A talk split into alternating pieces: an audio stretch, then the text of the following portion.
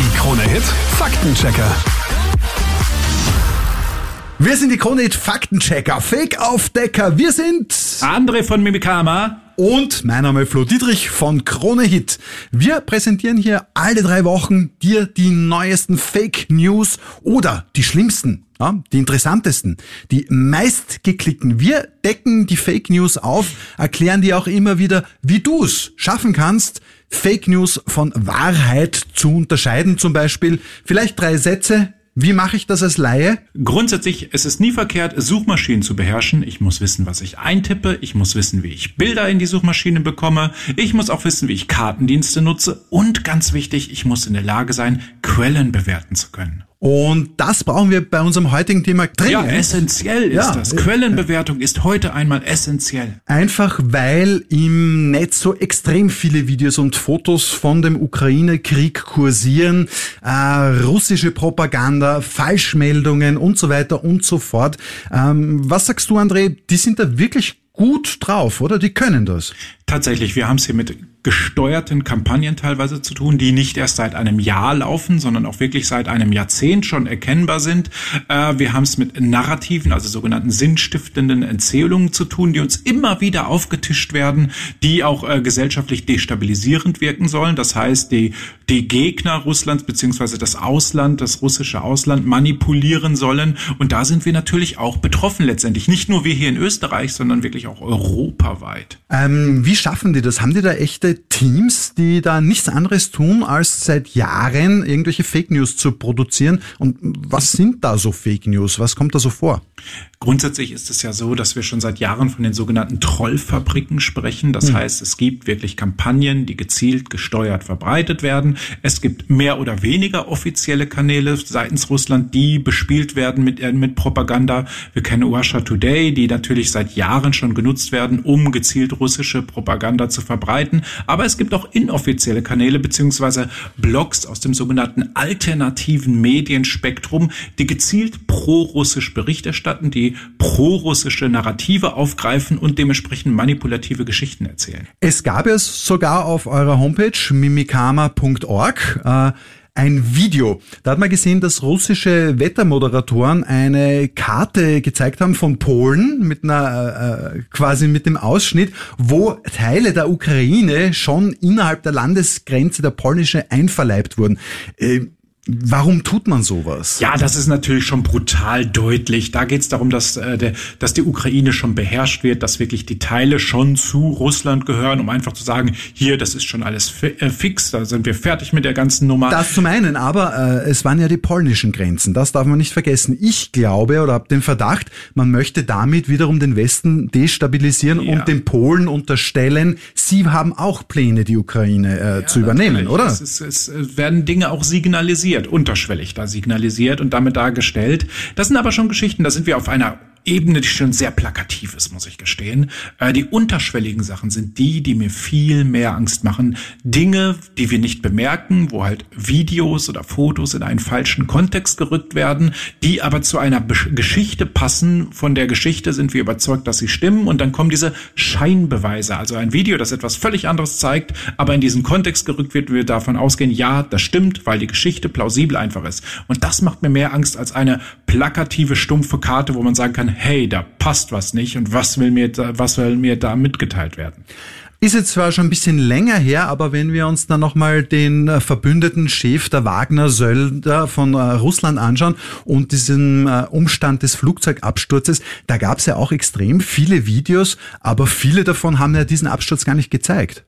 Ja, das ist immer dieses Problem. Vieles ist auch, wir wissen einfach nicht, worum es geht. Wir werden auch nie wissen, was da im Hintergrund war. Und trotzdem gibt es Videos und, und durch diese Mannigfaltigkeit der sich teilweise auch bewusst widersprechenden Informationen wird eine Irritation aufgebaut mit Irritation oder Irritationen sind unwahrscheinlich wichtig, auch für Russland, dass sie mit Irritationen arbeiten, dass wir beispielsweise hier sagen, wir wissen ja gar nicht mehr, wem wir glauben können. Und damit ist sein Ziel erreicht. Wenn Irritation aufgebaut ist, dass ich nicht mehr weiß, wem ich glauben kann und wem ich vertrauen kann, hm. vertraue ich ja auch nicht mehr denen, denen ich vertrauen sollte. Und das ist ein wesentlicher Faktor. Nehmen wir mal an, du liest Nachrichten und jemand kommt und sagt, dem Flo kann ich nicht mehr vertrauen, weil ich weiß ja nicht mehr, was wahr ist. Hm. Dann hast du ja das Problem und nicht der, der die Irritation Argumentation aufgebaut hat, der lacht sich ins Fäustchen, der denkt sich, ha, ich hab's geschafft, Krone-Hit ist nicht mehr glaubwürdig. Mhm, das ist ein Problem und das versuchen sie halt immer wieder. Sie haben ja auch äh, russlandweit verschiedenste externe Quellen abgedreht. Ne? Da steht ja, stehen ja hohe, hohe Strafen drauf, wenn man irgendwie es doch schafft, äh, einen Zugang zu X, also zu Twitter oder so zu haben und zu schaffen. Äh, ist da das Ziel die Desinformation der eigenen Bevölkerung? Ne? Grundsätzlich haben wir es wie mit einer medialen Gleichschaltung zu tun, also sprich der Staat bestimmt, was in den Medien gestreut wird. Äh, da gab es in der Vergangenheit ganz spannende Gegenbewegungen oder Mechanismen, dass zum Beispiel auf über Tinder, über Tinder-Profile etwas ja. mitgeteilt wurde oder über Google-Bewertungen bestimmte Plätze bewertet wurden, wo Russland nicht eingreifen konnte. Also wir haben es dann so ein bisschen zu tun wie mit der Resistance in Frankreich. Man hat der irgendwie alternativ, ja, mit einer digitalen Resistance so ein bisschen zu tun da wird es immer Mittel und Wege geben, aber die müssen halt erfinderisch sein. Im Großen und Ganzen haben wir es mit einer Gleichschaltung nach innen hin zu tun. Das mhm. heißt, die Medien werden staatsgelenkt und nach außen hin mit so viel Irritation wie möglich. Gibt es da jetzt Mechanismen so wie die digitale Resistance, äh, um das aufzubrechen, um Fake News auch äh, der russischen Bevölkerung zugänglich zu machen, zu sagen, hey Leute, das ist nicht so? Das wird ja immer wieder probiert, wie bei diesem einen äh, Nachrichtenbeitrag, ja. wo die Redakteurin dann auch das Land verlassen musste irgendwann, weil sie eben im, in, ins Staatsfernsehen das Plakat gehalten hat von wegen dieser Krieg ist böse, das ist eine Lüge ja. und so weiter. Ne? Flächendeckend geht das natürlich nicht so einfach und das Problem ist, je länger so eine Propaganda wirkt, desto mehr Menschen glauben die Inhalte, weil man sich dran gewöhnt und davon überzeugt ist, dass das so ist. Das kennen wir mit allen möglichen Geschichten. Wenn sie nur oft genug wiederholt werden, dann glauben wir das letztendlich. Ob das jetzt stimmt oder nicht, das spielt gar keine Rolle. Ich möchte jetzt auch keine konkreten Beispiele nennen. Äh, wir haben natürlich ja auch Geschichten, die uns immer wieder wiederholt werden, wo wir denken, hey, das wird dann wohl so sein. Und auch da muss ich immer wieder auf den Punkt zurückkommen und sagen, nein, das ist nicht so und immer wieder zeigen, warum das so ist da, dieser Gewöhnungseffekt, der, der zeigt sich auch in anderen Stellen. Wir in Österreich haben Glück gehabt, muss ich gestehen. In Deutschland gab es eine große, große Welle, oder die gibt es immer noch seit 2022 von gefälschten Websites, die exakt so aussehen wie Medien. Hm. Ja, das heißt, es gibt gefälschte Websites des Spiegels, der Bild, der Frankfurter Allgemeinen Zeitung und mhm. so weiter. Äh, da werden auch eins zu eins die Skripte und Grafiken übernommen und dann werden dort Inhalte veröffentlicht, die halt letztendlich russische Propaganda sind. Da steht dann, ja, der Krieg ist so oder gar nicht wahr, äh, die Energiekrise ist so stark, dass in Deutschland bereits Schulen nicht mehr beheizt werden oder dass Menschen reihenweise ihre Arbeitsplätze verlieren hm. und man müsse doch endlich den Krieg beenden und Russland, äh, Russland es eingestehen, dass sie die Ukraine bekommen, damit ah, es Deutschland wieder gut geht. Wahnsinn. Und da haben wir mehrere hundert solcher Seiten gefunden. Gefälschte Seiten, die man auf den ersten Blick nicht erkennen kann. Und das ist beispielsweise eine dieser unterschwellige Propaganda. Wenn jemand ein Screenshot, ja, ein, ein, ein Abbild eines, ein, ein, eines Screens davon verbreitet, ein Foto und die Quelle nicht mehr findbar ist, aber das Ding sieht aus wie ein echter Newsartikel und das verbreite ich dann in Telegram-Gruppen oder sonst wo, dann glauben Menschen das. Und wenn das zu hundertfach verbreitet wird von verschiedenen vermeintlichen Zeitungen oder Newsportalen, dann glauben Menschen das umso mehr, auch wenn es trotzdem falsch ist. So wie es ja jetzt auch die letzten äh, Wochen war, wo man wirklich in renommierteren Medien immer wieder auch liest, der Krieg hat eigentlich gar nichts mehr mit den hohen Energiepreisen zu tun oder mit den hohen Nahrungsmittelpreisen. Ähm, teilweise schlägt sich der Profitgier einfach durch. Was sagst du dazu als Pro? Äh, grundsätzlich bin ich jetzt kein Profi, was gerade Wirtschaft angeht oder, oder Ökonomie. Wir müssen halt schauen, natürlich äh, müssen wir wissen, dass Konzerne immer irgendwo Gewinn fahren wollen, dass sie Krisen nutzen, natürlich auch, um Gewinn mitzumachen. Aber wie jetzt international das zusammenhängt, da, das gehört auch dazu. Man muss auch mal eingestehen zu sagen, ich weiß etwas nicht. Ganz wichtig im Bereich des Fact-Checking. Ich frage Menschen, die sich damit auskennen. Das ist das Ziel. Und dann muss ich halt bei meiner Recherche auch diese Menschen finden, die sich damit auskennen und auch wirklich objektiv, neutral und, und, und nüchtern eine Sache bewerten können. Und auch ehrlich sein zu sich selbst und zu sagen mal, ich weiß was nicht und deswegen tue ich nicht so, als ob ich was wüsste und setze damit eine Lüge in die Welt. Ne? Ganz wichtig, grundsätzlich ja. Also man Pappen halten an der richtigen Stelle ist manchmal ein Qualitätsmerkmal. Vielleicht jetzt noch ganz kurz, um die andere Seite zu beleuchten. Die Ukraine, hast du da den Eindruck, dass da auch viele Fake News unterwegs sind? Ich ja nicht so sehr, weil man sagt ja auch, der MI6, der britische Geheimdienst, äh, kommt da sehr mit vielen Infos rüber und unterstützt die Ukraine. Ja. Kann sich das die Ukraine leisten? Gibt es Ausnahmen?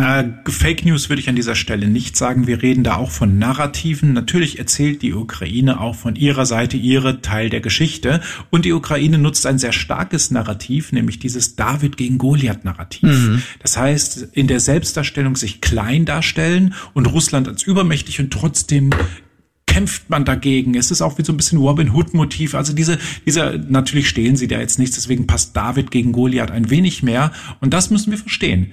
Alle Seiten erzählen immer ihre Geschichte. Das ist jetzt nicht gewertet von mir, sondern hm. grundsätzlich kann man nicht nicht framen und nicht nicht Narrative erzählen. Man erzählt immer eine Geschichte aus einer bestimmten Sichtweise und die muss ich halt filtern können. Wenn ich wirklich nur auf Fakten gehen will, muss ich das herausfiltern können und am Ende dabei stehen, wer, was, wann, wo, vielleicht auch gerne noch warum, aber das sind dann Fakten. Und man spürt es ja eh in manchen Artikeln oder Beiträgen oder so, das spürst du nach ein paar Sätzen, ist das jetzt eher ja. politisch rechts gefärbt, politisch links gefärbt oder mittig oder pro Arbeiter oder pro Arbeitgeber, pro Arbeitnehmer. Ne? Ne? Das Exakt. Es ist, ich muss halt in der Lage sein zu bewerten, ist das jetzt ein Meinungsartikel oder habe ich dort reine Fakten? Ich darf grundsätzlich alles konsumieren. dass ich würde niemals jemandem verbieten, irgendein alternatives Medium oder sonst was zu konsumieren. Aber ich muss in der Lage sein und am besten vorher schon wissen, was dort auf mich zukommt. Ich muss wirklich wissen, okay, wenn ich diese Website das jetzt aufmache, wird mir ein knallharte Meinung präsentiert, die sehr tendenziös ist. Dann kann ich damit auch leben. Wir sind die Krone-Hit Faktenchecker, Fake-Aufdecker. Wir sind André von Mimikama und mein Name Flo Dietrich. André, ein ganz wichtiges Thema, das wir bei unserer nächsten Folge dann besprechen werden. Ja, ganz einfach. Wir müssen einfach mal auf diese WhatsApp-Scam-Nachrichten eingehen, ja, ja. die wirklich extrem viel Schaden verursachen. Dieses Hallo Mama, hallo Papa, wie geht es euch? Ich habe eine neue Rufnummer. Hm. Mir geht es gerade schlecht. Ich brauche Geld von euch. Ich habe jetzt letzte Woche drei so SMS von drei verschiedenen Telefonnummern bekommen. Ne?